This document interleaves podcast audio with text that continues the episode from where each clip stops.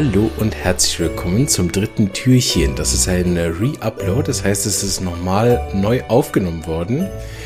Äh, zum Teil, weil ich mich vergessen habe zu sagen, was die Auflösung vom zweiten Türchen ist. Und das äh, reiche ich jetzt noch nach. Und zwar Gelsemium äh, aus der Hausapotheke.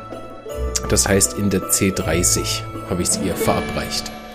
Ja, sorry und äh, ich hoffe, es hören alle noch nach oder kriegen mit, dass es nochmal neu aufgenommen wurde. Äh, genau. Tschüss. So, hallo und herzlich willkommen zum dritten Türchen. Einen schönen ersten Advent wünsche ich euch. Ich hoffe, bis heuer gefällt euch der Adventskalender und ihr seid schon voll drin und äh, könnt es gar nicht erwarten, bis am nächsten Tag die nächste Folge kommt, so wie ich. Weil äh, es ist so, dass ich den ja voraufnehme und ähm, ich natürlich dann äh, gar nicht mehr alles selber weiß und dann selber überrascht bin, äh, weil ich natürlich so viele Fälle dann auch voraufgenommen habe, dass ich auch nicht mehr weiß, welcher kommt jetzt dann wann. Und bin auch mal erstaunt, weil ich krieg dann oft erst wieder mit, ah ja, stimmt, heute war ja wieder eine Folge, äh, plötzlich kommen irgendwelche Kommentare auf YouTube. Ich denke, hey, wieso hat da jemand geschrieben, hey, was, wie, wo, Gelsemium, äh, ach ja, stimmt, ist ja Adventskalender. Ich habe keine Ahnung, um welchen Fall es geht. Ich höre noch mal rein. Das ist der Vorteil, sie kurz sind. Das heißt, so ab der Hälfte bin ich auch so raus, dann ist es so lang her, dass ich selber auch mithöre und denke, und manchmal auch, ich weiß noch, beim zweiten Adventskalender war es auch so irgendwie Tor, pff, keine Ahnung, 18, sage ich mir, ne? wo ich dann selber den Fall angehört habe und gedacht habe, ich habe nicht den Hauch einer Ahnung, was ich da gegeben habe. Aber ich schätze mal das und ich lag glücklicherweise richtig für mein eigenes Ego. Aber das war sehr wichtig, dass ich meine eigenen schon mal gelösten Fälle auch nochmal lösen kann. Also ziemlich gut. Ist der Vorteil, wenn man so ein Eichhörnchen-Gehirn hat. Ähm, gut. Also heute haben wir in, in so einen äh, richtig schönen äh, Quickie-Fall. Ich habe nämlich den vorbereitet äh, im Sommer hab den auch aufgeschrieben für Adventskalender. Hab aber nicht mehr, nicht mehr geschaut, dass ich da irgendwie auch fast nichts gefragt habe. Das ist ja das Fantastische, was ich mir am Anfang nicht vorstellen konnte. Dr. Hughes konnte ja so Fälle also aus dem Handgelenk schütteln. War unglaublich, ne, was der innerhalb kürzester Zeit, ne, wenn man in Indien irgendwie gewöhnt ist, 200 Patienten am Tag zu haben, also ist jetzt vielleicht übertrieben, ne, 80 oder so, na, dann hat man ja keine Zeit für eine dreistündige Anamnese und muss noch die historische Konstante von vor 100 Jahren und noch die komplette Familienanamnese machen, um sich noch über all die 16 Miasmen durchzuarbeiten, na, sondern da muss man zwei Minuten als richtige Mittel wissen. Und das ist ein typischer Fall, deshalb habe ich gar nicht so viele Symptome für euch. Ähm, aber ist gut, ne? die, die äh, Dr. Hughes gewöhnt sind, sind dann auch nicht überlastet mit zu vielen Symptomen. Und das gut auf Anhieb das richtige Mittel habe ich gefunden. Deshalb habe ich gesagt, oh, den muss ich bringen im Adventskalender. Habe aber nicht bedacht, dass ihr ja gar keine Chance habt. So werde ich ein bisschen ausholen bei dem Fall. Ähm, weil ich da vielleicht noch Beobachtung und Verhalten mit hinzunehmen kann, weil das ist natürlich so, Dr. Hughes rät ja keine Mittel oder, oder äh, immer ins Blaue hinein mal raten, ne? sondern da kommt ja viel zusammen, ein Haufen Erfahrung und das jetzt nach zwölf Jahren auch so, wenn man so bestimmte Sachen am Telefon hört, dann in die Praxis bestellt, dann alles anschaut und dann denkt, ja gut, das ist halt auch jetzt nicht so eine Hexerei, ne? Dann gibt man das richtige Mittelpunkt. In dem Fall wohnt aber die Patientin viel zu weit weg. Ich habe sie dann zum Arzt geschickt, zum in die Ohren schauen lassen, weil das arme Kind hatte Ohrenschweh. Und ich wollte nicht, weil manchmal, die wohnen dann auch in dem Fall auf dem Berg, ne? und dann müsste der mit Ohrenschmerzen und eventuellem Druckausgleich den Berg runter zu mir ins Tal fahren. Das heißt, so Kinder schicke ich dann vor Ort. Ist immer ein bisschen blöd, wenn man die Kinder nicht selber sieht, ne? aber dank WhatsApp, Videotelefonie sieht man Haufen. Ne? Und Mama hat mir aber vieles leicht gemacht. Sie hat angerufen und hat gesagt, mein Giftzwerg hat ein, hat ganz schön Ohrenschmerzen. Haben Sie mir etwas, was ich ihm aus der Hausapotheke geben kann? Ich dachte, okay, Giftzwerg plus Ohrenschmerzen sind schon nicht mehr so viele Mittel drin.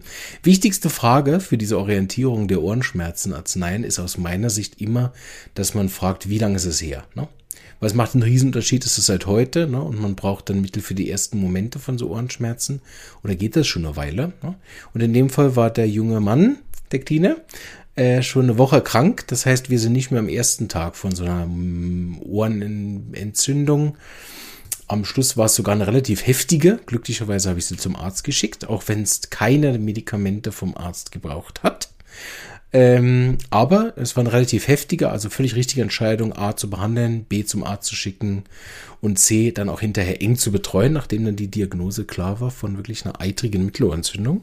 Gedacht habe, na, uh, ist ja alles richtig gemacht. Ähm, Genau, ich habe aber äh, scheue ja dann nicht, das Mittel bereit schon zu geben, auch auf dem Weg zum Arzt. Man muss dann noch eine Weile warten. Und die Mama hat schon gesagt, ich greife vor. Ne? Die Mama hat schon gesagt, ähm, dass es eigentlich schon im Wartezimmer besser war. Trotzdem sei die Ärztin über den Befund fast erschrocken und hat ihr dann da äh, Antibiotika natürlich mitgegeben.